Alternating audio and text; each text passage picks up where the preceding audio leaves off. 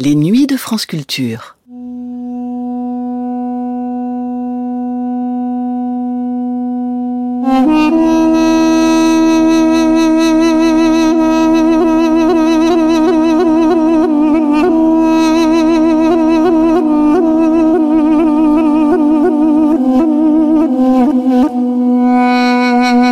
Les nuits de France Culture, une mémoire radiophonique.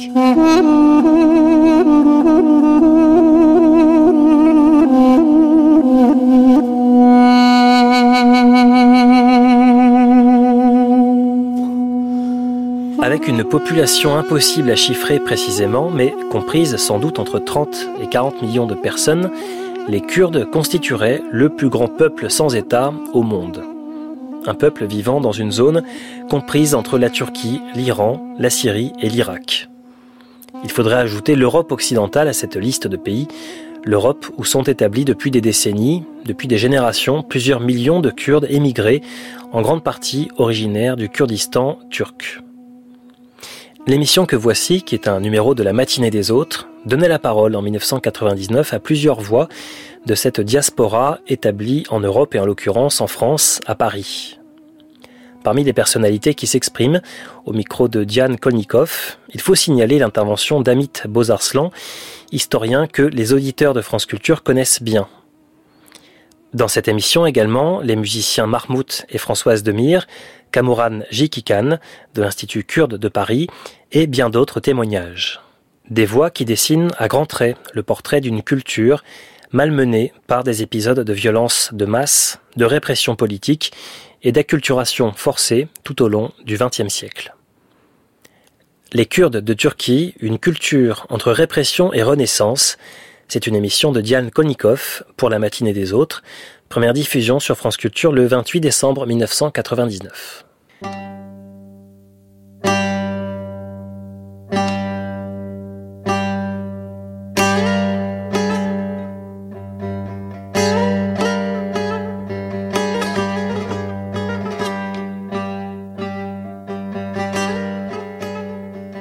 Erzurum. Une ville couleur de terre, avec de lourdes coupoles basses sur l'horizon et de belles fortifications ottomanes rongées par l'érosion. La terre brune l'entoure de toutes parts. Elle fourmille de soldats terreux. Et l'étranger y voit ses papiers contrôlés dix fois par jour. Il n'y a que quelques vieux fiacres bleu lavande et le plumet jaune des peupliers pour y mettre de la couleur.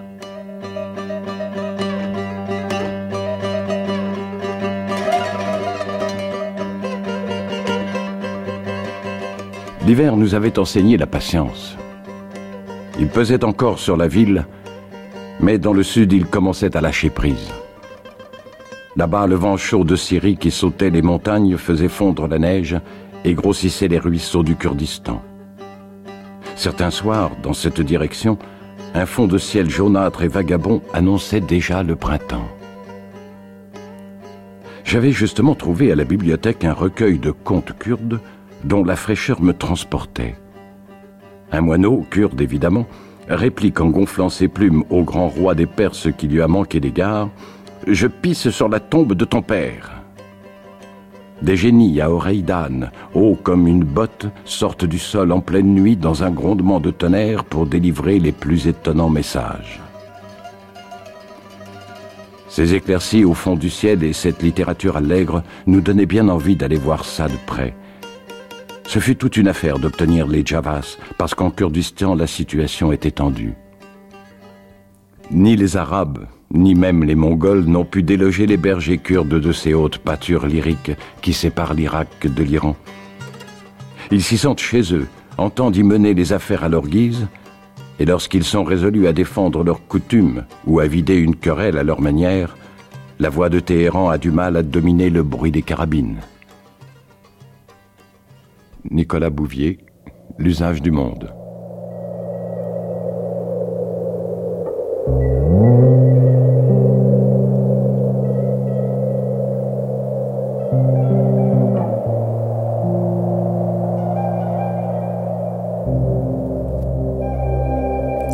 Les Kurdes de Turquie, une culture entre répression et renaissance.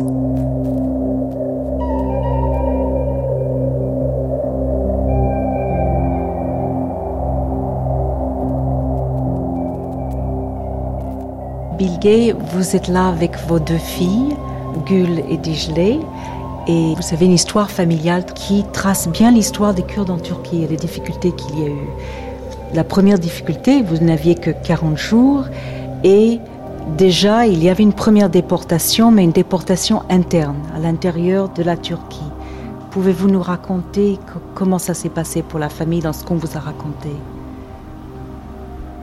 Euh, جرا اولی که أم جای که درکتم جه مسرگون کرن ام اکن أز چسن چروجی بوم کالی من حوالی شخصایت بو کالی من بابی من لیکو ده أنجمن ازاسی ده دیار بکر دخا آه، ولایت ده آه، دخابتی و کالی من آه، کالی من بابی به هبرا اید محکمه En 1938, à cause de, du révolte de Sheikh Saïd, presque 30 000 Kurdes ont été exterminés. Les lois de déportation sont, euh, ont été euh, proclamées et euh, les parents de ma mère, le grand-père et son père, qui était un des membres de, de municipalité de Diyarbakir, ils ont été obligés de quitter leur patrie avec toute la famille. Presque 50 personnes ont été obligées de quitter Diyarbakir pour euh, arriver à Aydın. Ils ont vécu vraiment dans des conditions très très difficiles, à la fois financièrement et à la fois euh, moralement. بوها أبي حياة ما حيان يحيى هزار ونهسدو پنجی دوام کرد ده ایکا دا ده هزار و نفصد و پنجی دا ایکا ایکا بو Les années 50 commencent avec le retour au pays. Deux enfants sont restés à Aydin pour terminer leurs études au lycée. Et jusqu'à 57, ma mère aussi, elle termine ses études dans un établissement professionnel pour les filles. Elle est acceptée au ministère de l'Éducation et elle devient la première femme institutrice à Kulp dans le bourgade de Diyarbakir. Elle voudrait euh, entamer des études aux Beaux-Arts parce qu'elle a des dons. Elle obtient une bourse euh, par les Beaux-Arts de Paris. Elle est euh, empêchée mais par la sœur de, de, ma mère qui essaie d'influencer son père pour qu'il ne donne pas l'autorisation de, de, de, partir. Parce qu'on n'envoyait pas euh, les filles euh, comme ça à des autres frontières. Euh, et, euh, surtout qu'on peignait nue dans les beaux-arts. Et elle est, euh, elle est fiancée avec un monsieur qui a été apprécié par ma tante. Et ils se sont mariés à la fin de ses études de mon père à Ankara.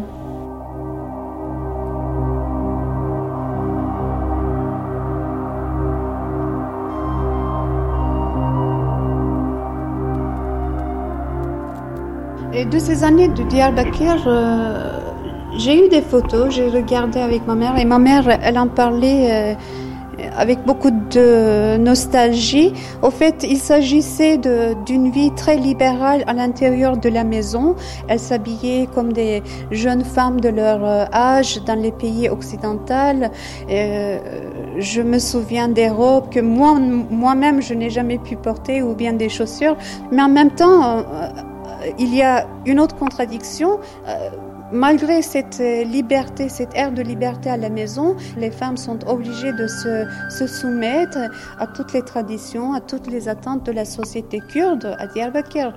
Bien sûr, il s'agit de ne pas sortir découvert, il faut toujours être accompagné, alors qu'il s'agissait d'une femme plus ou moins émancipée par rapport à ses congénères, elle souffre quand même d'une certaine pression sociale qui règne envers les femmes.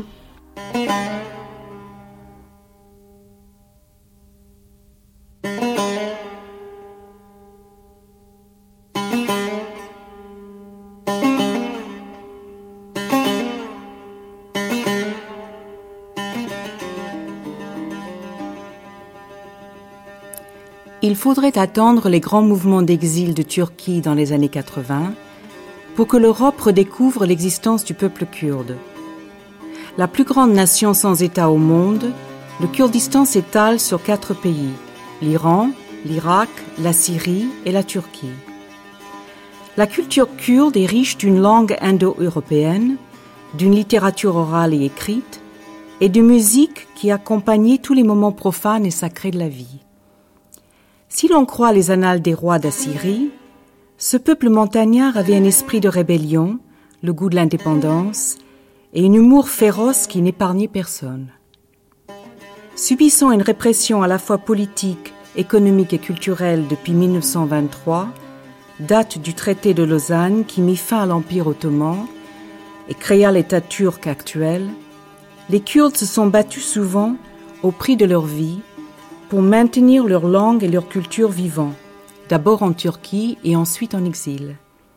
Aujourd'hui, la situation reste toujours aussi désespérée en Turquie. Mais on peut commencer à parler d'une renaissance culturelle en Europe, là où les Kurdes ont trouvé refuge.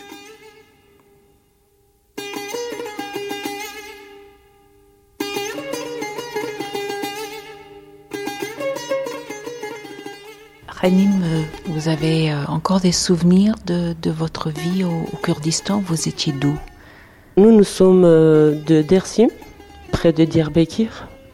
Diyarbakir, c'est la capitale de, Kurdistan. C'était une vie plutôt campagnard. On travaillait avec la terre, euh, un peu d'élevage de bétail. Une vie plutôt rude parce que en général, euh, euh, au, Kurdistan, c'est plutôt montagnard. La terre n'est pas très cultivable. Jusqu'en 78, euh, maintenant il y a des tracteurs, il y a des machines qui sont rentrées dans les villages. Mais à l'époque, on faisait tout à la main. le blé, on le coupait, on travaillait à, la main toute la famille, y compris les enfants, à partir de 5-6 ans, c'était la main d'œuvre hein, pour la famille. Ranim, euh, votre père était donc un, leader spirituel parmi les Alévites. Quel était son rôle et comment ça se passait Ce rôle euh, de chef religieux, Dédé, on dit Dédé, c'est de père en fils. Donc euh, les villageois, ils ont reconnu, peut-être pas comme un chef religieux, mais plutôt comme un guide. C'est eux qui euh, parle de l'histoire, c'est eux qui parlent de morale. Quand il y a un problème entre les villageois, entre les, euh, voisins, c'est eux qui interviennent. Euh, chez les Alevis, par exemple, on organise la prière qu'on appelle djem. Quand j'étais petite, dans le village, on, on, organisait encore des djem. On sacrifiait un mouton, on mangeait ensemble. Et puis, euh, il commençait à, faire euh, la prière. Mais comme c'était interdit, Jem, officiellement, il faisait toujours en cachette. Il y a 40 euh, ans de ça, ils étaient réprimés. Les soldats venaient, par exemple, ils étaient arrêtés.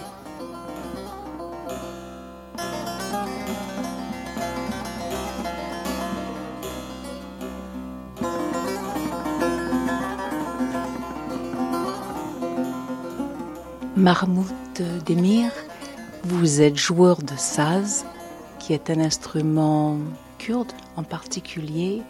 Est-ce que vous pouvez nous dire qu'est-ce que c'est que cet instrument, le saz?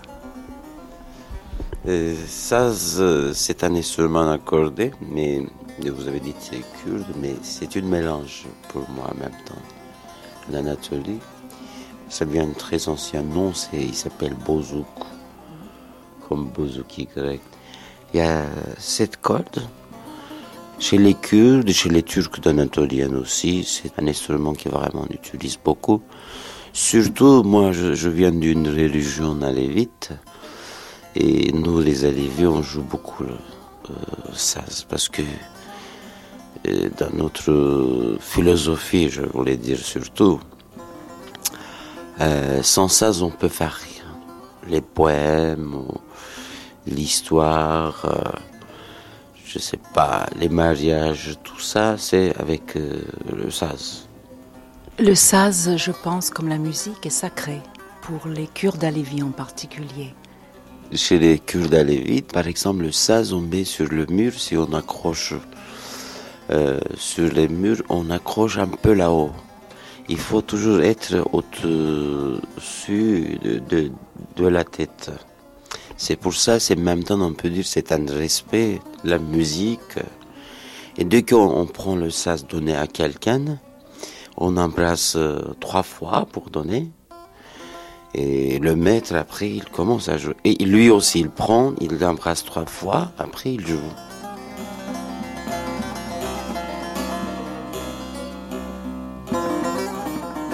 Dans les gemmes, le maître, il est assis sur un matelas et il y a d'autres maîtres que joueurs ou etc. à côté de lui.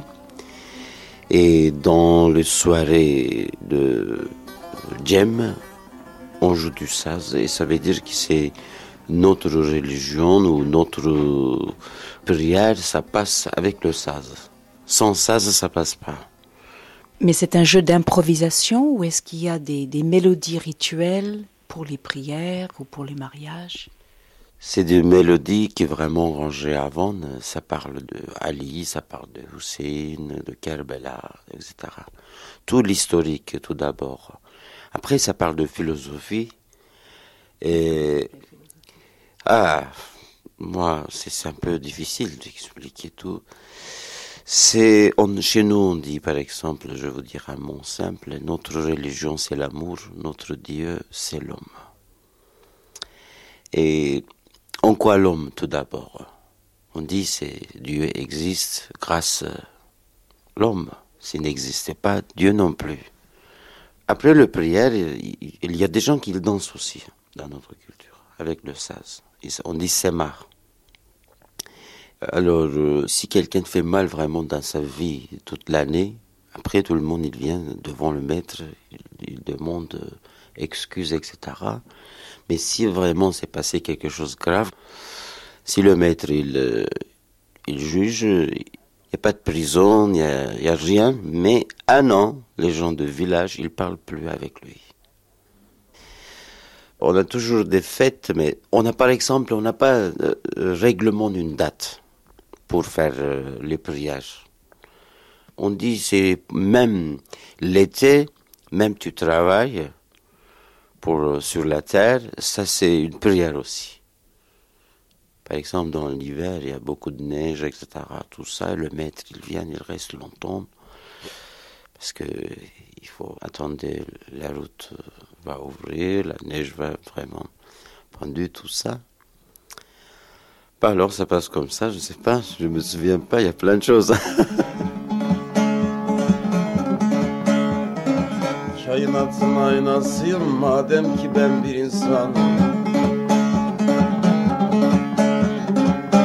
varlık deryasıyım madem ki ben bir insanım. Hakkın varlık deryasıyım madem ki ben bir insanım. İnsan hakta, hak insanda, insan hakta, hak insanda Arıyorsan bak insanda Françoise Demir, vous êtes la femme de Mahmoud Demir et vous participez beaucoup à la traduction des chansons, vous chantez avec lui. Peut-être que vous pouvez nous lire la traduction de cette chanson qui représente beaucoup la philosophie justement dont, dont Mahmoud parlait, la philosophie des Alevis. C'est un poème contemporain qu'on doit à un barde qui s'appelait Ashuk Daimi. C'est inspiré de textes remontant à une tradition du XIIe siècle ou même avant, puisque on remonte après dans le soufisme iranien aussi. Je suis le miroir du monde puisque je suis un homme. L'océan où la justice prend forme puisque je suis un homme. L'homme est en Dieu, Dieu est dans l'homme. Ce que tu cherches, cherche-le dans l'homme. Il y a tant de pouvoir dans l'homme, puisque je suis un homme. Je peux écrire la Torah, composer l'évangile, percer les mystères du Coran, puisque je suis un homme. Après tant de souhaits, de prières, quand sonnent les trompettes du destin, que les anges devant moi se prosternent, puisque je suis un homme. Je suis Daimi, le consumé, je suis l'astère sous vos pieds, la coupe offerte aux initiés, puisque je suis un homme.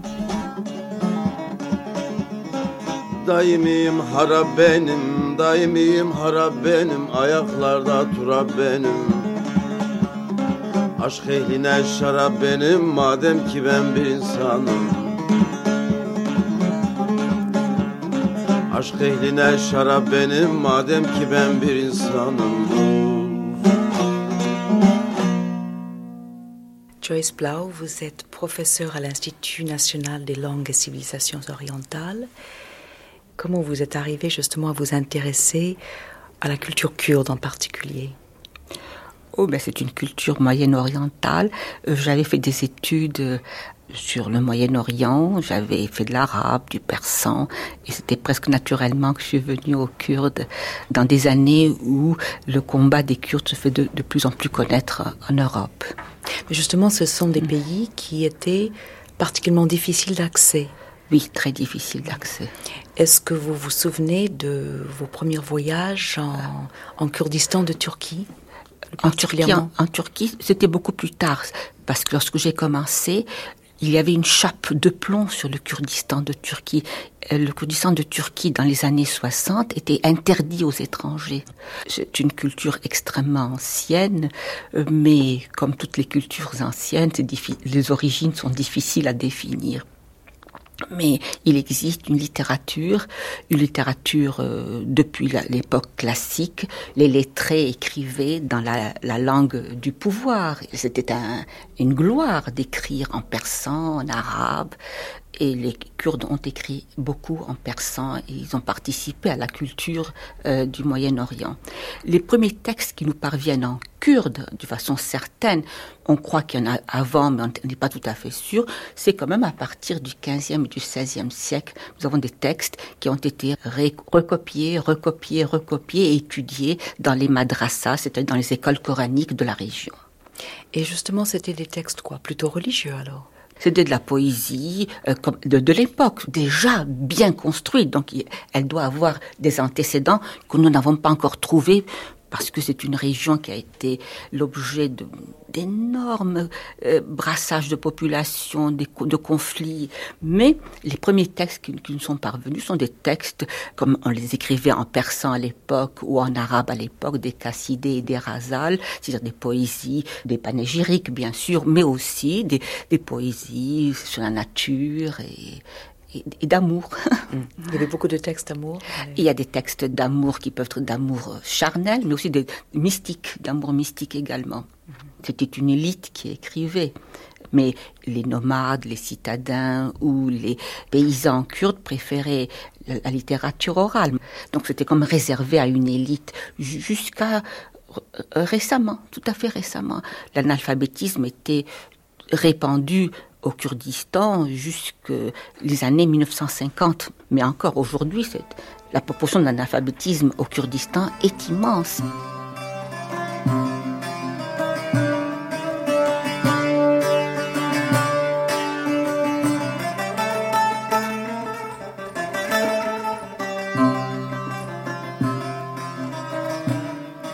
Dijle est-ce que vous vous souvenez de votre vie en Kurdistan avant de venir en France, avant l'exil euh, obligé euh, de, de par les activités politiques de votre père Vous avez gardé quelques souvenirs de là-bas? Euh, le souvenir du Kurdistan est assez vague parce qu'on a vécu seulement deux années au Kurdistan à Diyarbakir même, les quatre enfants étant nés à Ankara, en Turquie. Par rapport à la Turquie, je sais pas, peut-être que c'était comme nous avions comme presque voisins mon oncle et euh, toute sa famille. C'était un petit peu plus familial euh, parce qu'il y avait plus de monde, parce que euh, on se sentait chez soi avec ses cousins, ses cousines, et que on se sentait moins isolé.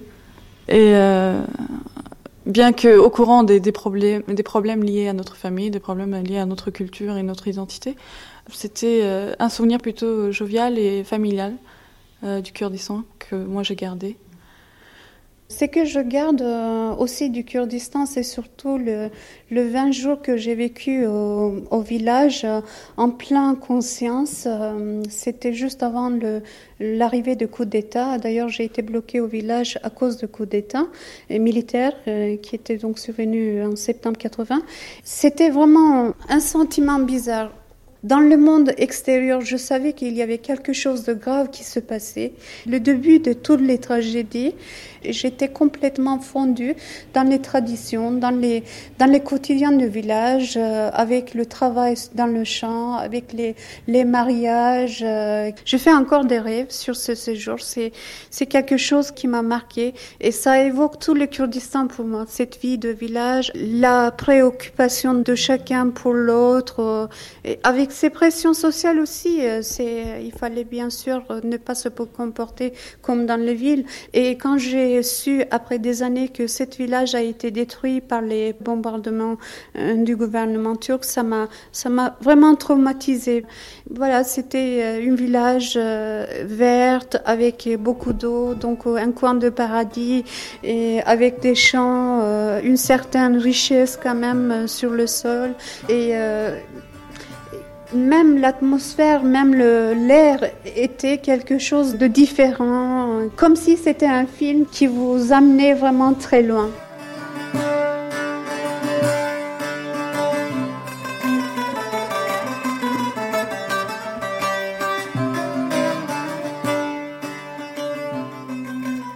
Hanim, vous parliez le kurde à la maison? Nous, on parle le kurde. Euh, tous les villages euh, parlent le kurde. Mais il y avait, euh, depuis euh, euh, la création de la République turque, hein, le kurde est, interdit. L'école, c'est un instrument d'apprendre le turc et de faire oublier la langue maternelle des enfants. Le maître de l'école désignait un enfant pour qu'il contrôle les enfants du villageois pour qu'ils ne parlent pas le kurde. Vous avez ressenti de la honte par rapport à votre culture ou qu'est-ce que vous ressentiez à, cette époque-là, justement, à l'école? C'était une époque où parler le turc, euh, d'être, euh, d'appartenir à une ville, c'était un signe de modernisation. Et le kurde, c'était quelque chose de honte. Et les Kurdes, à l'époque, dans les villages, euh, ils se disaient leur identité. Mais dans les villes, euh, ils, ne disaient pas ouvertement euh, qu'ils étaient kurdes. Et c'est la même chose pour les ethnies religieuses. Hein. Par exemple, pour les, pour les Alevis, c'est pareil. Ils se cachaient parce qu'ils avaient un peu honte et puis il, y avait, il était un peu réprimé par les voisins, par l'administration, par toute la société.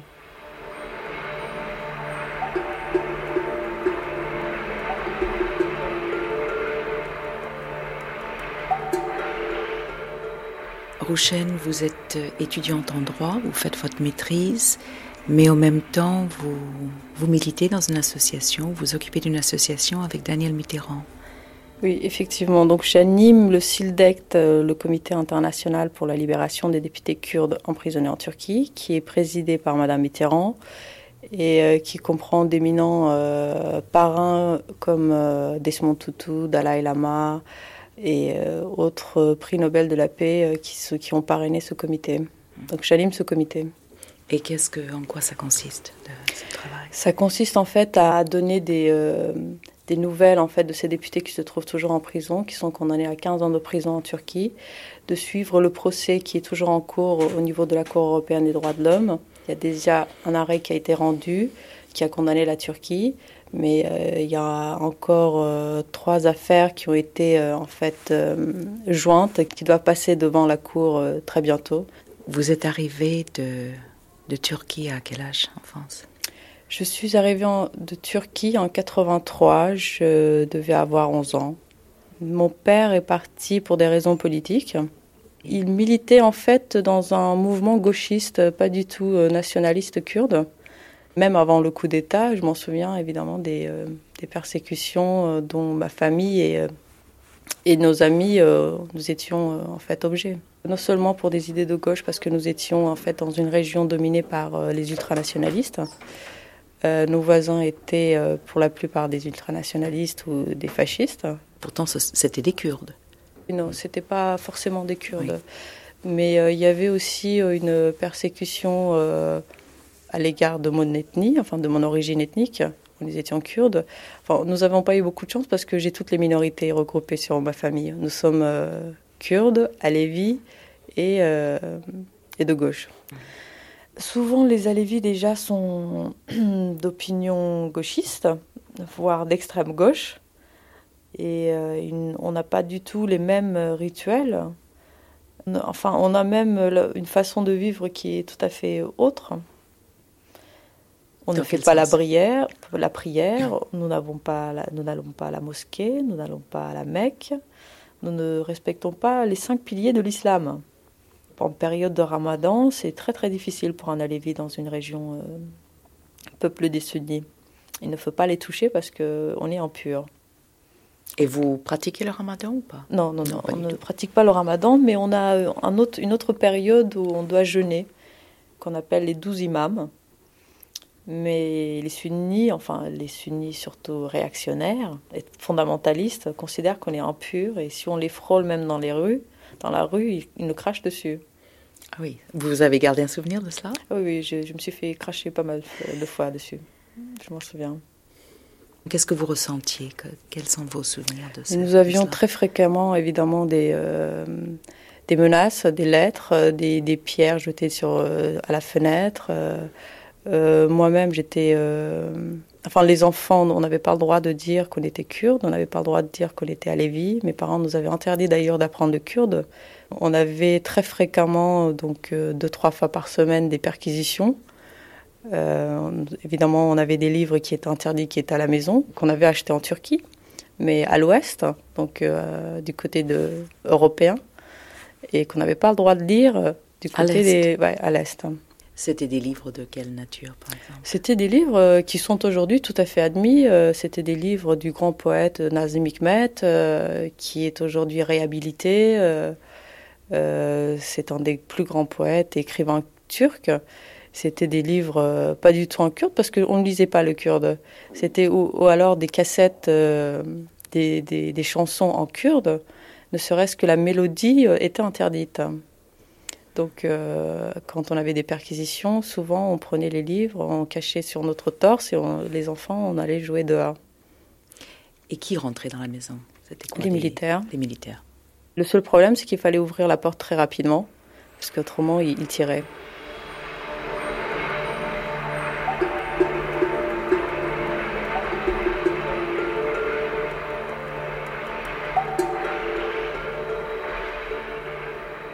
À part l'interdiction de parler kurde, vous aviez une sens de ce que ça impliquait d'être kurde?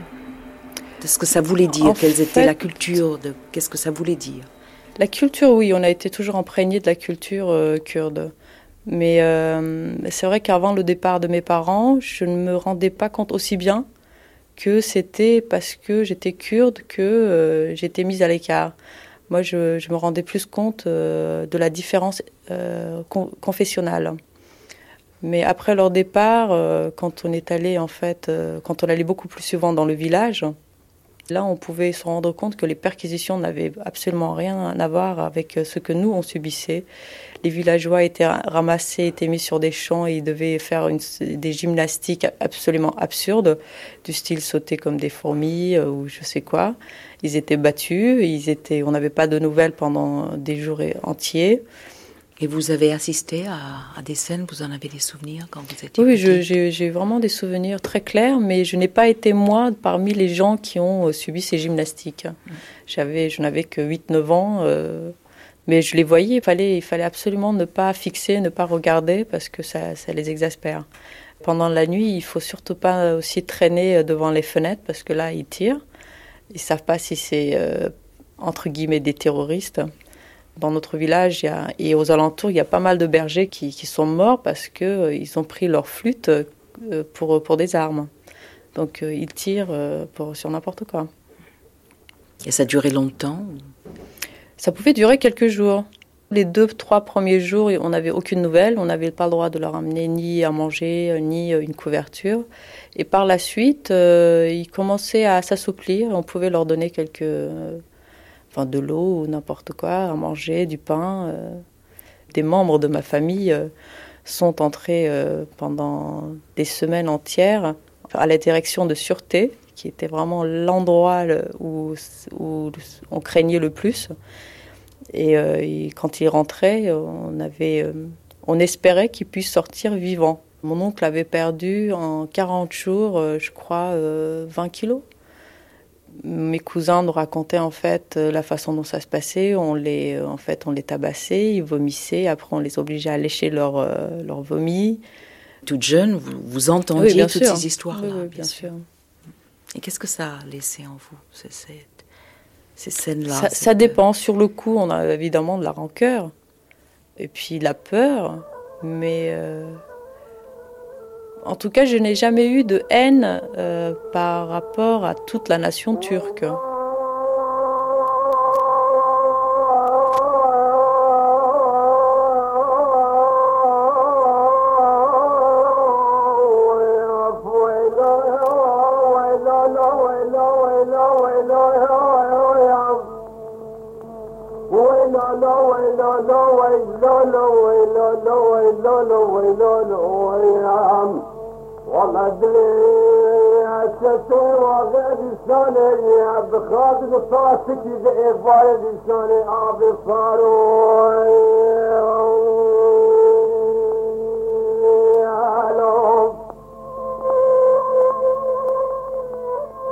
Monsieur Kamoran Jikikan, vous êtes le directeur de l'Institut kurde et vous accueillez ici en fait les quatre communautés kurdes. Oui, les quatre communautés, enfin, signifie que le Kurde d'Iran, d'Irak, de Syrie, de Turquie, et puis le Kurde des diasporas aussi. Peut-être que nous pourrions faire un, retour en arrière, comme la population turque, kurde de Turquie est de loin majoritaire euh, ici dans cet institut. Vous êtes vous-même un kurde de Turquie, euh, en exil en France, euh, maintenant plus exilé parce que ça fait aussi longtemps, je pense, que vous êtes en France que vous avez vécu en Turquie. Pour expliquer un peu qu'est-ce qui s'est passé pour les, Kurdes en Turquie. en fait, trois dates essentiellement. C'est que euh, le Kurde, bon, c'est un peuple aussi ancien que les Arméniens ou euh, les Araméens, originaires de la Mésopotamie. On fait partie de la famille iranienne de peuplade. Nous sommes d'origine indo-européenne, descendants des Mèdes, euh, islamisé au 7e siècle de force. Ceci étant, euh, d'un point de vue religieux, les Kurdes sont majoritairement sunnites musulmans. Nous avons des alaouites, nous avons des chrétiens, nous avions une communauté juive du Kurdistan. Et par la suite, au XIIe siècle, c'est l'arrivée des Ottomans, en 1071 exactement. La famille ottomane dominera le pays kurde comme elle a dominé une bonne partie du Maghreb, l'ensemble du pays arabe, les pays balkaniques, jusqu'à la Première Guerre mondiale. Entre ces deux dates, euh, en 1415, les Kurdes passeront un accord avec l'Empire ottoman, 16 principautés kurdes, qui permettra aux Kurdes d'avoir une autonomie interne et euh, une suzeraineté sous la domination ottomane. C'est l'âge d'or de la société et civilisation kurde, parce que c'est là toute une littérature kurde florissante va voir le jour. Ce sont des principautés un peu à l'image des principautés qu'on rencontrait en Europe occidentale, en France même. Hein. Il n'y avait pas de guerre civile. On a quatre siècles de paix. Et c'est ça qui va faire fleurir des grandes écoles, des grands centres d'information, de, formation, à l'image des universités d'aujourd'hui, où on enseignera aussi bien l'astronomie que la musique, la science religieuse. La théologie était très, très, très développée euh, au pays kurde, puisque les grands théologues de l'islam euh, seront des Kurdes. Le malheur des Kurdes commencera probablement avec la Première Guerre mondiale, la disparition de l'Empire ottoman. vous savez, de ces ruines de l'Empire ottoman est né l'État actuel de la Turquie. Cet État, au début créé avec l'effort et en accord avec les Kurdes, euh, se proclamera de la turquicité et simplement turque. À partir de là, 1924, c'est l'interdiction, les interdictions, la langue kurde, l'identité kurde, l'existence même des Kurdes est totalement niée, interdite, et les Kurdes passeront euh, jusqu'aux années 80 pour des Turcs de montagne, Turcs montagnards en fait. Toute une série de théories officielles qui vont essayer de justifier cela par des historiens, par des sociologues, par des psychologues. Toute une série de savants se mettront au service d'une idéologie de négation. avant les années 80, il y a eu plusieurs révoltes kurdes, et là, je ne m'arrêterai pas là-dessus. Simplement deux dates, 1925, révolte écrasée, 1938, encore écrasée. Ensuite, période de silence, euh, c'est la déportation massive de Kurdes vers l'Anatolie, vers la partie turque du pays, leur remplacement par des éléments turcs. et l'interdiction du pays kurde à tout étranger jusqu'aux années 60. Euh, Dans les années 60, la Turquie décide de passer au système du pluralisme politique. Et ça ne durera pas longtemps puisque le Premier ministre sortant sera pendu par euh, les militaires et on revient encore au système antérieur. Alors jusqu'à cette date, le Kurde de Turquie, en difficulté, trouvait toujours l'asile chez le Kurde d'Iran ou d'Irak. Dans les années 80, et c'est là, l'exil interne deviendra impossible. 1981, Khomeini décrétera que le Kurde, c'est un élément incorrigible, descendant du diable probablement, et décrétera la guerre sainte contre le Kurde. En même temps, 12 septembre 1980, en Turquie, nous avons le coup d'État militaire qui euh, décrétera la guerre totale au pays kurde. C'est probablement la répression la plus euh, dure que les Kurdes ont euh, senti physiquement. Pardon, des années 80 à 88, la guerre Iran-Irak, se déroulera entièrement sur le territoire kurde, d'où impossibilité d'exil interne. Nous voilà agressés en même temps par les trois pouvoirs de euh, façon massive, ne laissant aucun espoir de euh, fuite euh, dans un autre coin du Kurdistan. C'est probablement de là que date le premier vague de réfugiés kurdes vers l'Europe occidentale.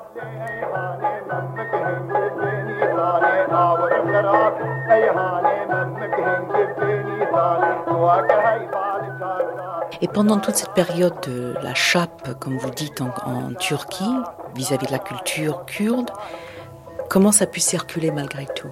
Qu'est-ce qui s'est passé Qu'est-ce qui, s'est passé qui a maintenu malgré tout la culture kurde?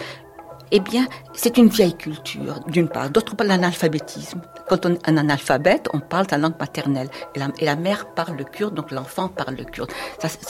Autre chose, il y a aussi des, des phénomènes autour de la Turquie. Il y a eu les Kurdes en URSS dans le Caucase, les Kurdes ont eu des droits culturels. Donc ils ont fait une radio. Une radio euh, qui était appelée Radio Yerevan. La radio Yerevan émettait tous les jours en kurde. Il y avait des émissions de, entre une heure et deux heures quotidiennes qui étaient écoutées les Kurdes en Turquie et qui a maintenu la culture kurde. Il y avait de la poésie, il y avait des pièces de théâtre, il y avait des, des histoires pour rire ou des contes moraux. Ça a été un facteur très important. Ensuite, il y a eu également les événements en Irak. Les événements en Irak, le, le mouvement national en Irak qui a commencé à naître, qui a été fort. Donc, il y a eu des événements autour qui ont quand même donné beaucoup d'énergie à un mouvement qui était sous une répression énorme.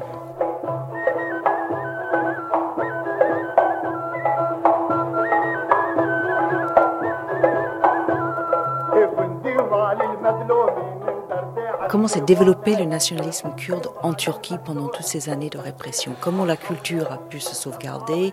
Quels étaient les rapports entre le peuple kurde, le, leur élite intellectuelle? Comment ça s'est articulé? Politiquement Politiquement, c'est euh, jusqu'aux, je dirais, les années 50, euh, le peuple kurde a été laissé dans une ignorance totale. donc, euh, pas d'école, pas d'accès à l'instruction. Ce qui faisait que les structures existantes des écoles théologiques, où l'enseignement n'était qu'en kurde, ont pu subsister de façon clandestine. Le premier élite kurde, c'est une élite théologue. Cette élite-là a sous manteau, fait véhiculer et dénoncer la condition euh, qui lui a été imposée.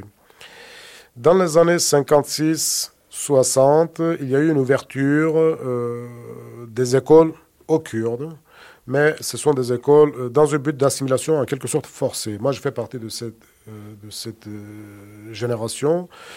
On nous a ramassés un beau matin par des jeeps militaires pour nous emmener dans un internat. Nos parents avaient d'autres euh, doutes sur notre destination. En fait, c'était on nous a emmenés dans des écoles.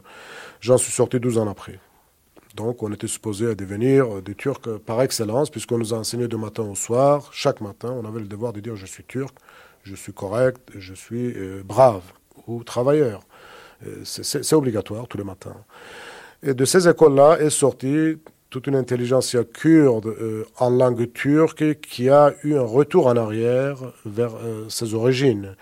Nous voilà avec des gens éduqués, mais euh, qui ont été, eu la curiosité de se, chercher, se rechercher.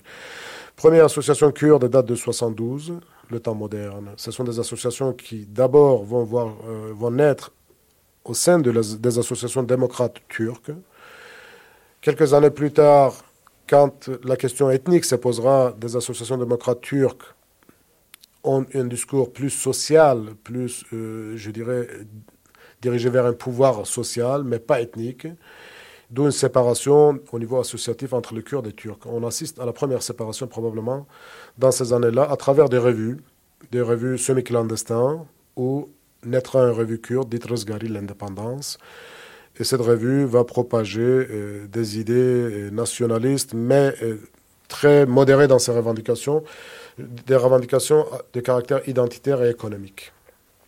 Mais alors, il y a une espèce de séparation entre la gauche turque et la gauche kurde. Et la gauche kurde qui vient beaucoup plus nationaliste à partir voilà, d'un certain à partir de 1972 probablement. Dans les années 80, nous sommes complètement séparés. Dans les années 80, euh, on peut dire qu'au niveau organisationnel, l'intelligence kurde avait retrouvé le peuple, le public. Il, y avait plusieurs mairies qui avaient des maires élus parce que kurdes, c'est revendiquant comme tel. Il y avait des parlementaires qui ont été élus avec cette connotation. Et ça, ça a commencé à inquiéter. En 1980, quand les militaires ont pris le pouvoir, il n'y avait pas encore de lutte armée en Turquie. Donc, 1982, ce mouvement radical kurde, qui est infiniment insignifiant, le PKK à cette époque, une quinzaine de personnes, va prendre de l'ampleur. En 84, il va prendre tellement d'importance qu'il aura le courage de décréter une lutte armée.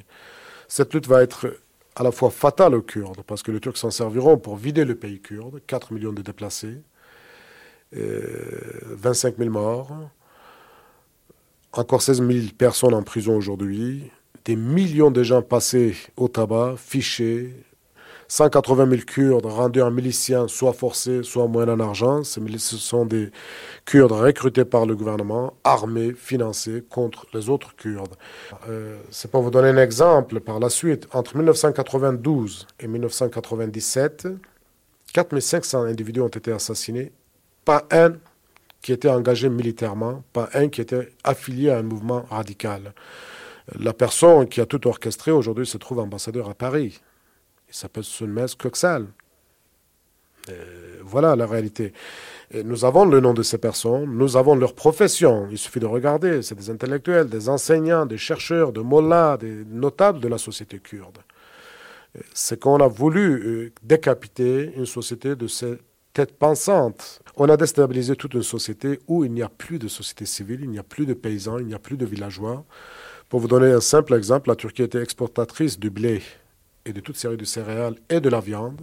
La Turquie importe le blé et importe le céréales et importe la viande aujourd'hui.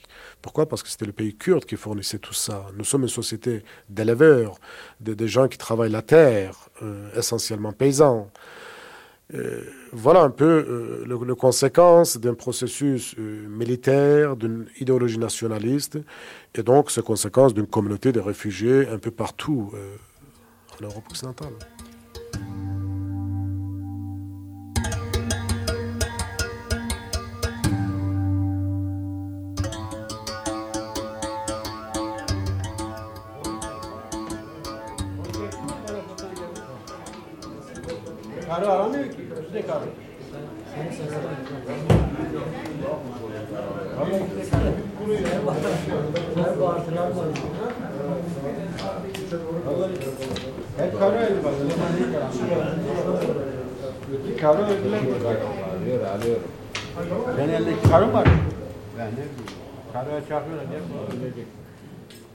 Et est-ce que vos parents, une fois en France, vous ont continué à vous élever dans dans des traditions.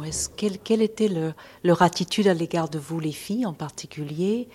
D'abord, c'était certainement très difficile de, changer de pays, de langue et tout. Mais comment ça se passait, cette transition culturelle? La transition venait du fait qu'il y avait mon père à nos côtés, puisque ça faisait euh, très longtemps qu'on ne l'avait pas eu à côté de nous.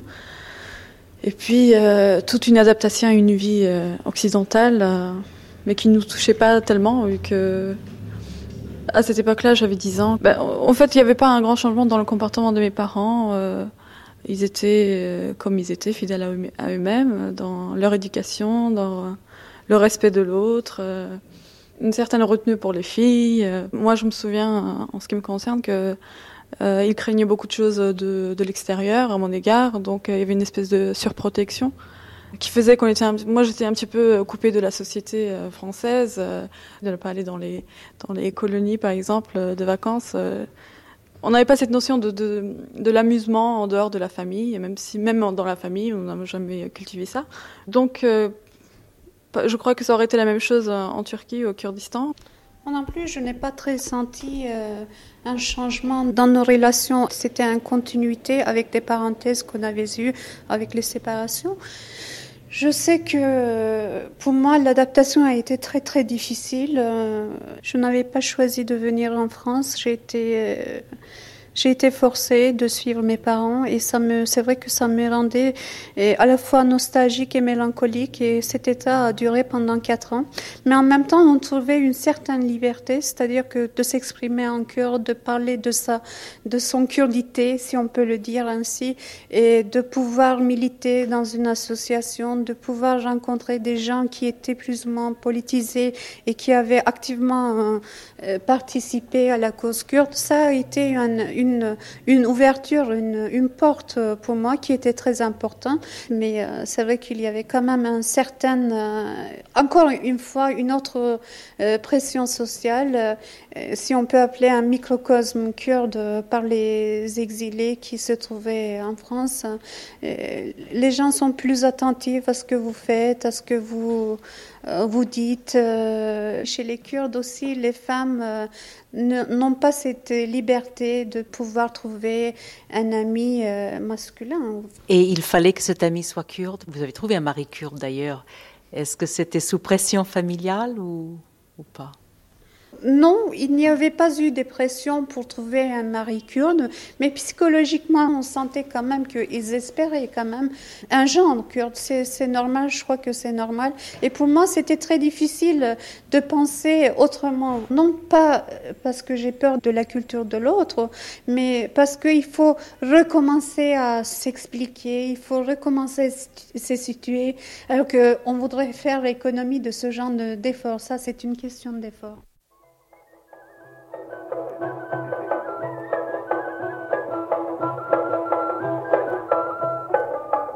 أنا ضم لدني اسمر آه. دي عمري مني. آه. بشاب وروت جبيرنا كيم آه. وهر ساعة تكبيرة مني.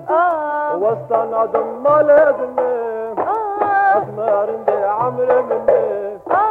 بشاب وروت جبيرنا كيم وهر ساعة تكبيرة مني.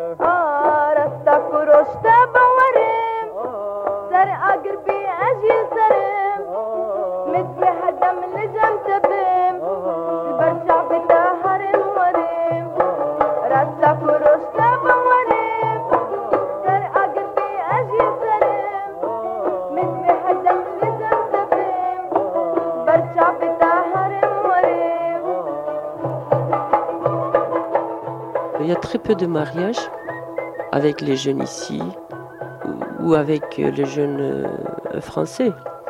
Et les familles essayent encore de faire venir surtout les filles de Turquie pour faire marier avec son fils, par exemple, ou avec sa fille.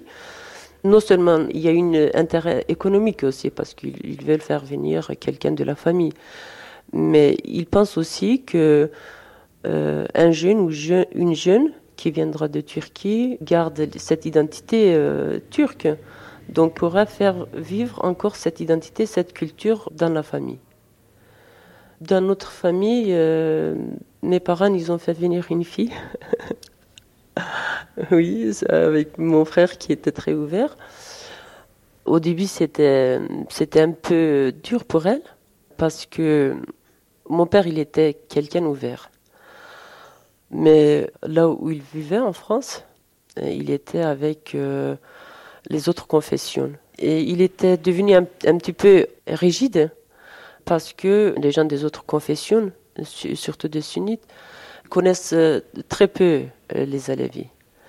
Euh, en Turquie, on racontait des histoires sur les Alevis, euh, comme on racontait des histoires sur les communistes dans le temps, qu'ils ne connaissaient pas leur mère. Il y avait des histoires très bizarres comme ça qu'on racontait. Et donc, euh, mon père, il nous a jamais demandé de mettre euh, le foulard sur la tête, par exemple. Euh, mais il a demandé à ma belle-sœur, quand ils sont arrivés en Italie, il l'a amené en voiture, de mettre le foulard. Et ma belle-sœur, qui est à la vie, elle n'a pas compris et elle s'est mise à pleurer. Et à la maison aussi, elle ne voulait pas mettre ça. Elle pleurait à chaque fois. Et ça a duré, je pense, une année, deux années comme ça. Et après, elle a enlevé.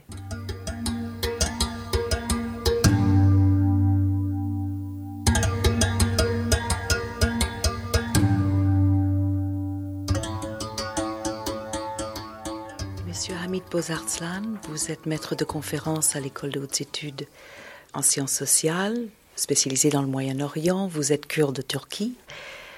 Vous avez l'impression que malgré les nombreuses interdictions de cette culture, qu'elle a pu se maintenir Je crois que jusqu'à une certaine limite, oui, parce que jusqu'à il y a une vingtaine d'années encore, le Kurdistan était essentiellement rural.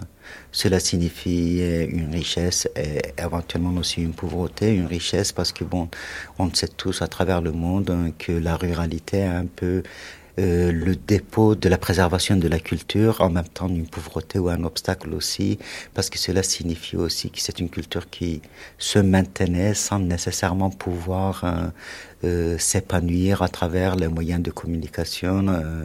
D'abord cette ruralité, ensuite l'exode rural extrêmement massif, amenant des millions de personnes dans les villes, donc réduisant les perspectives d'assimilation, ont permis à la culture cœur de se maintenir et de se développer. Et est-ce que vous avez l'impression que même en exil, comme ici en France, il y a une possibilité de maintenance de cette culture? Euh, Je dirais définitivement, peut-être a fortiori dans l'exil. Hein. Euh, Lorsqu'on regarde ce qui se passe euh, au sein de la communauté kurde en Allemagne, en France, hein, en Suède, qui est devenue la capitale culturelle de Kurdistan, si j'ose dire, hein, on observe que les interdictions légales qui existent en Turquie n'existent pas ce qui permet à pas mal d'auteurs, d'écrivains, de musiciens euh, de se regrouper, de se lancer dans une activité de création culturelle euh, extrêmement dense. Il ne faut pas oublier que par exemple en Suède, en 15 ans, euh, presque 800 bouquins ont été publiés en kurde. Si je vous dis qu'aujourd'hui il y a presque une littérature postmoderne kurde émergeant en Suède ou en Allemagne, je ne vous surprendrai pas. Je crois que la culture kurde dans l'immigration devient un élément de, de dynamisme et un élément de modernisation et de modernité. Et ça vous paraît aussi vrai dans le pays ou plus dur, du coup? Euh, Plus dur parce que je crois que les obstacles politiques et juridiques sont encore extrêmement forts. Bon, on peut publier maintenant depuis quelques années des livres ou des périodiques en kurde en Turquie, mais bon, c'est un peu à ses risques et périls. Ça veut dire avec des risques d'interdiction, avec des risques d'emprisonnement. Euh, mais cela dit, il ne faut pas oublier que malgré tout, il y a nécessairement des répercussions sur le pays. Autrement dit, lorsque vous publiez quelque chose en Suède, les gens, euh, trois mois après, arrivent à accéder à ces ressources culturelles. Donc je crois que de ce point de vue-là, il y a une continuité.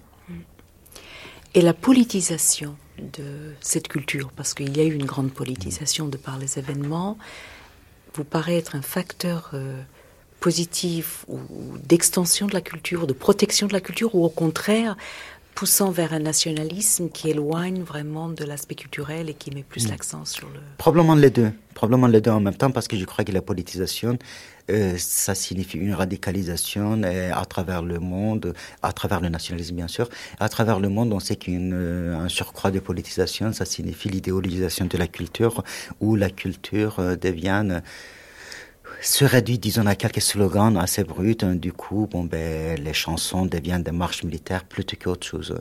En même temps, il faut dire aussi que la politisation permet une plus grande euh, circulation de la langue, hein, qui permet, bon, finalement, de créer une société hétérogène dans laquelle il y a des voix quand même euh, assez, peut-être marginales, mais quand même assez dynamiques. Hein.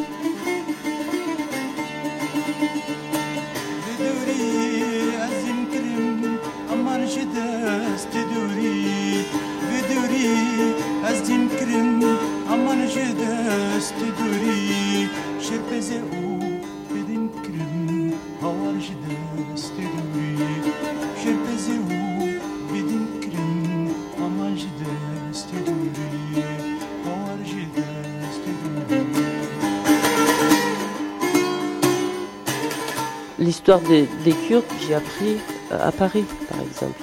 Quand je suis venue à Paris, j'ai fait... Euh, deux années à peu près l'INELCO, la langue et la civilisation orientale. J'ai appris plus objectivement un peu l'histoire des Ottomans. Et quand on apprend un peu objectivement l'histoire des Ottomans, on apprend les Arméniens par exemple, les Kurdes, les révoltes kurdes, comment ils vivaient, parce que on parle de tous les peuples qui vivaient dans l'Empire ottoman. Euh, tandis qu'en Turquie, euh, on parle des Ottomans comme si les Ottomans étaient des Turcs uniquement. Et euh, l'histoire, c'était un peu surréaliste qu'on nous apprenait.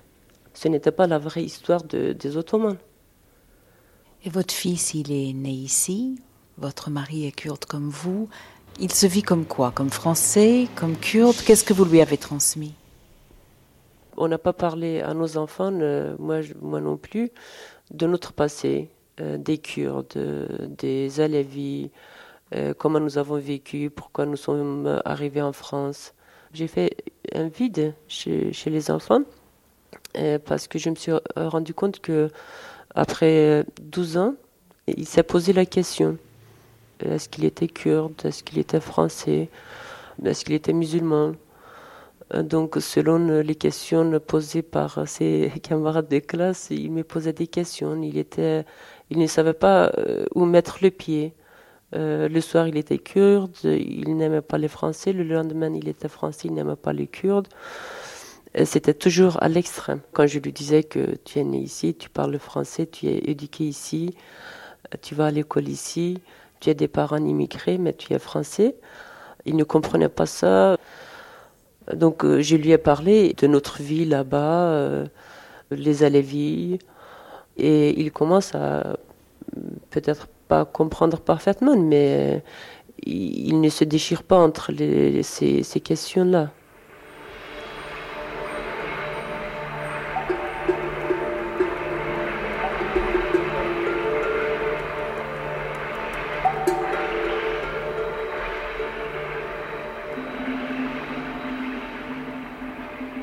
Je suis. Euh, je n'ai pas de. Contraire à ma sœur, comme j'étais enfant euh, à l'époque où nous sommes arrivés, j'ai pas pu euh, m'intégrer tout de suite dans le microcosme, comme elle dit, kurde en France. J'étais plus à l'école, donc j'ai été vouée à rencontrer la société française beaucoup plus vite qu'elle, peut-être, et puis j'étais plus adaptable, j'étais beaucoup plus contente d'être venue ici. J'ai pas senti de choc de culture, n'étant, ne sachant pas de quelle culture je venais, peut-être. Mais votre vie est ici, tout en maintenant quelques traditions ou la langue du Kurdistan. Qu'est-ce que vous avez envie de sauvegarder ici? J'aurais envie de sauvegarder le kurde, mais je ne sais pas parler le kurde malheureusement, je comprends un petit peu. Mais je ressens de plus en plus euh, cette lacune et ça me dérange en, tant que kurde de ne pas pouvoir parler ma langue. Je sais pourquoi nous sommes en France. Euh, c'est parce que justement nous sommes kurdes et dans le futur, euh, c'est vrai que je suis euh, bien en France, mais euh, si dans le futur j'ai une occasion, j'ai une opportunité de partir au Kurdistan et de servir le Kurdistan dans un, État démocratique propre aux Kurdes, je pourrais pas dire non parce que je me sentirais responsable, je me sentirais le devoir de le faire. Mais c'est vrai que si j'optais pour le confort, c'est vrai que je pourrais rester en France sans me sentir dans une mauvaise situation, au contraire, parce que plus de la moitié de ma vie a passé plus en France qu'en Turquie, au Kurdistan. On n'a jamais eu des problèmes d'intégration véritablement dit parce que on n'a pas véritablement changé nos habitudes de, vivre. On était de toute façon, façon étrangère en Turquie, on est encore étrangère en France je crois que finalement, je me suis euh, trouvée dans l'obligation de m'adapter à ma situation d'exilé, très difficilement, mais bon, finalement, je crois que je, l'ai réalisé. J'ai beaucoup d'amis français, j'ai plus d'amis français que, que les Kurdes. Mais est-ce que c'est pas votre rêve de retourner là-bas aussi, de retrouver ces images que vous voyez en rêve?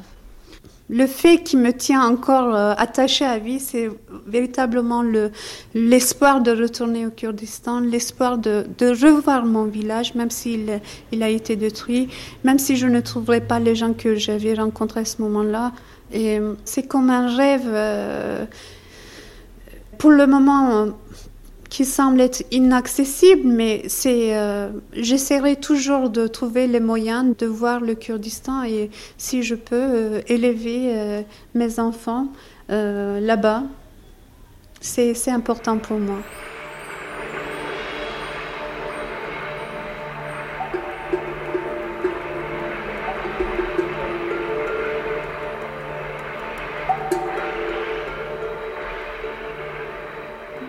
Pour le moment, en tout cas, je n'envisage pas d'aller vivre en Turquie, ni au Kurdistan.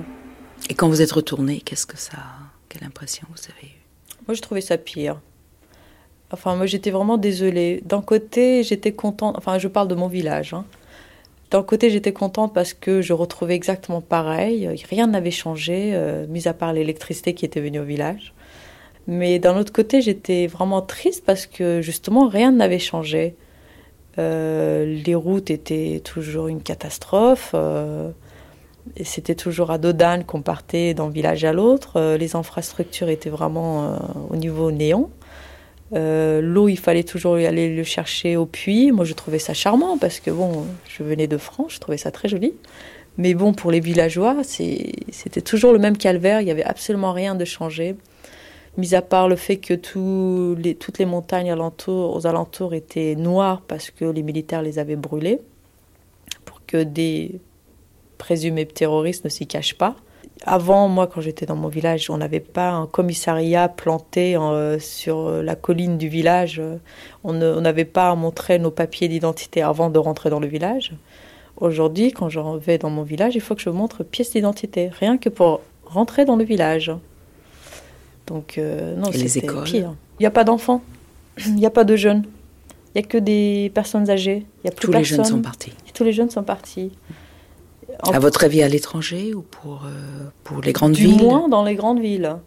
Quand je regarde ma famille, la plupart à l'étranger. Mais euh, autrement, il n'y a, a, que des personnes âgées. Il y a 50, vraiment au maximum, 50 hein, personnes dans le village, 50 habitants, et il y a 200 militaires quand j'étais en Turquie, dans mon district, il n'y avait pas de militaires avec des kalachnikovs qui se promenaient euh, en ville. Là, c'était, euh, en tout cas dans le, dans le bazar, il n'y avait que ça. Et ce qui était choquant, c'est que ces, ces, personnes, justement, en treillis, avec des kalachnikovs, avaient justement la moustache coupée à la façon fasciste turque, parce qu'en Turquie, on arrive à reconnaître euh, la tendance politique et la, confession d'un homme par rapport à sa moustache. Par exemple les, fascistes turcs, euh, on, le sait, on sait très bien que c'est une moustache qui tombe sur, euh, sur le bord des lèvres et qui se prolonge vraiment euh, vers le menton. là, si on a une moustache comme ça en Turquie, c'est sûr et clair qu'on est fasciste on le montre. Si quand on a une moustache très très fournie qui tombe, qui rentre dans la bouche, on est à Lévis et de gauche.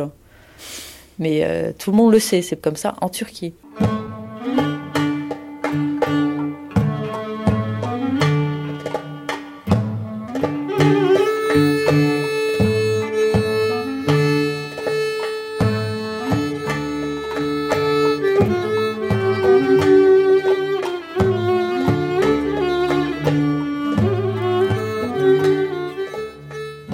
De réforme agraire en Turquie. Donc les grands propriétaires qui étaient souvent d'anciens princes qui avaient mis en, leur nom les, terres domaniales, les terres qui appartenaient aux nomades, ils avaient mis ça sous leur nom et ils ont gardé. Mais c'est une situation effectivement en Turquie qui, où il y a encore de très très gros propriétaires fonciers mais qui sont absentéistes totalement, qui ne vivent pas au Kurdistan, pas du tout, du tout, du tout, qui vivent euh, dans les grandes villes. Donc ils ne défendent pas du tout la cause kurde, ah, non, non, ils ne sont pas du tout concernés par les, problématiques qui agitent le, Kurdistan. Au contraire. Au contraire, ils sont plutôt reliés au gouvernement. Oui, oui, pas qu'il leur octroie les privilèges.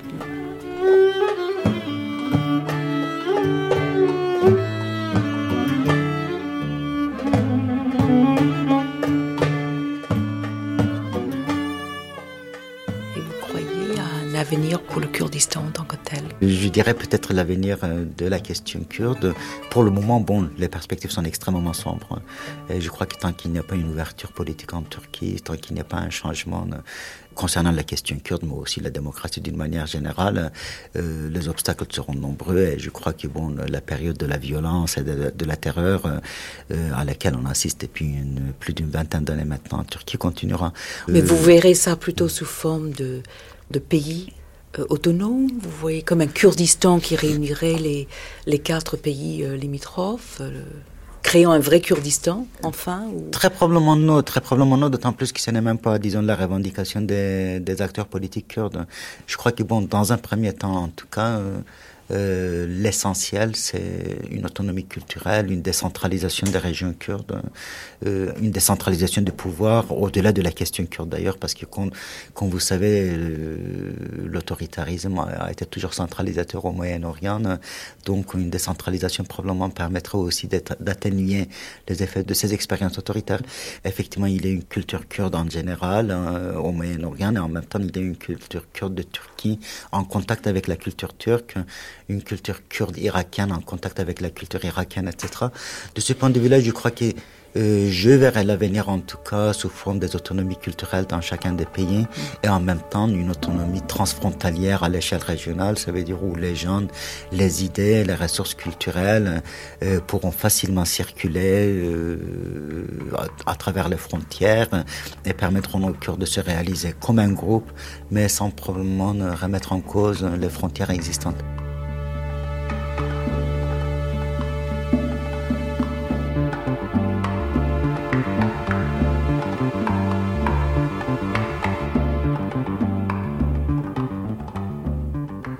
Moi, je ne demande absolument pas une indépendance, euh, une sécession, euh, pas du tout. Moi, je demande simplement euh, à ce que les, droits vraiment les plus fondamentaux leur soient accordés, qu'ils puissent tout simplement parler leur langue, qu'ils puissent avoir des télé-turcs, des Kurdes, Turcs et Kurdes, qu'ils puissent apprendre leur langue, qu'ils puissent chanter leur langue, qu'ils puissent, je sais pas, écrire des livres en kurde mais les libertés publiques, les libertés fondamentales euh, qui sont courantes dans tous euh, les pays euh, démocratiques. Peut-être une, autonomie propre à, à la région, mais vraiment à, la limite. Mais je demande absolument pas une indépendance du Kurdistan, absolument pas.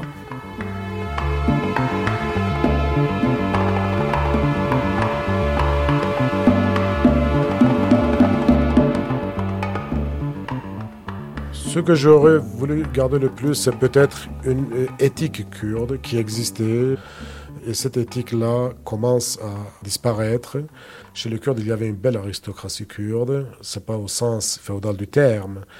C'était un humanisme kurde. C'était euh, un souci de la condition de l'autre. Euh, l'autre, ça pouvait être le voisin, ça pouvait être étranger qui passait par là, ça pouvait être euh, un être humain en difficulté, en détresse ça pouvait aussi bien euh, être quelqu'un qui, qui était reconnu et respecté. Donc c'était le respect à l'égard d'autrui, la reconnaissance. Vous vous souvenez de ça oh de oui, votre enfance oh oui, toute mon enfance a été ça.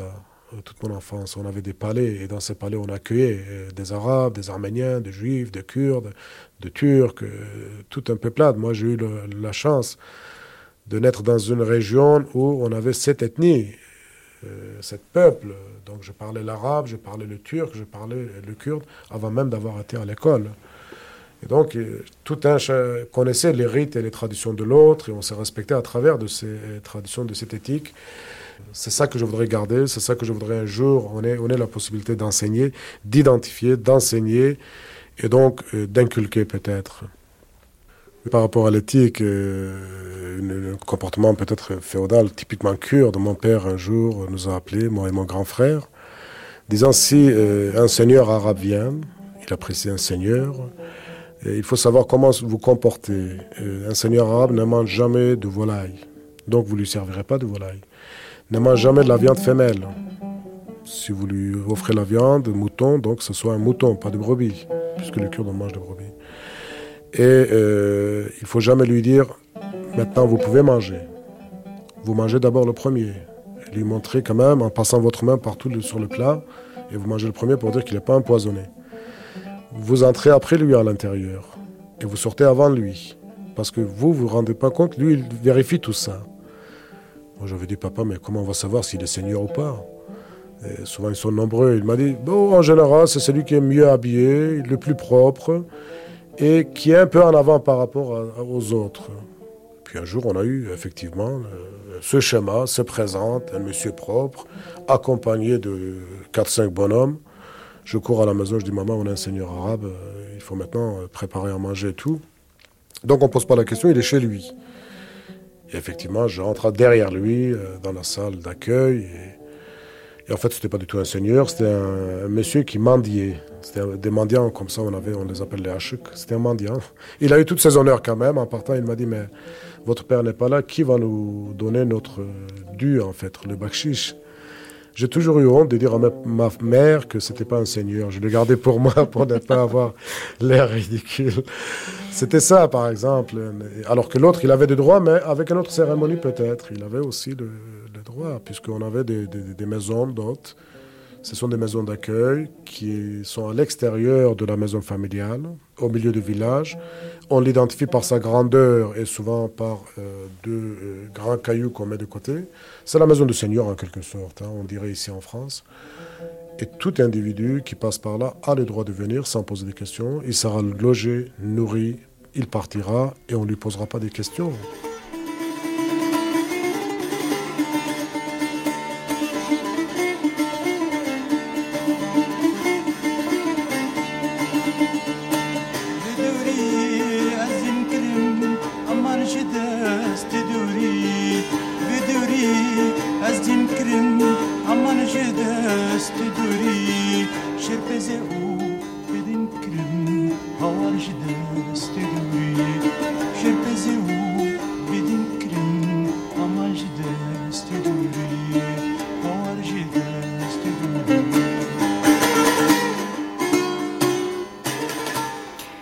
Matinée des autres, aujourd'hui les Kurdes de Turquie, une culture entre répression et renaissance, par Diane Kolnikov, avec les témoignages de Bilgey, Gül, Dijley, Hanim et Rushen, et la participation de Mahmoud et Françoise Demir, Kamuran Jikikan, Joyce Blau et Hamid Bozarslan. Équipe de réalisation Brigitte Bouvier, Geneviève Nguyen, Clément Léotard et Christophe Michou.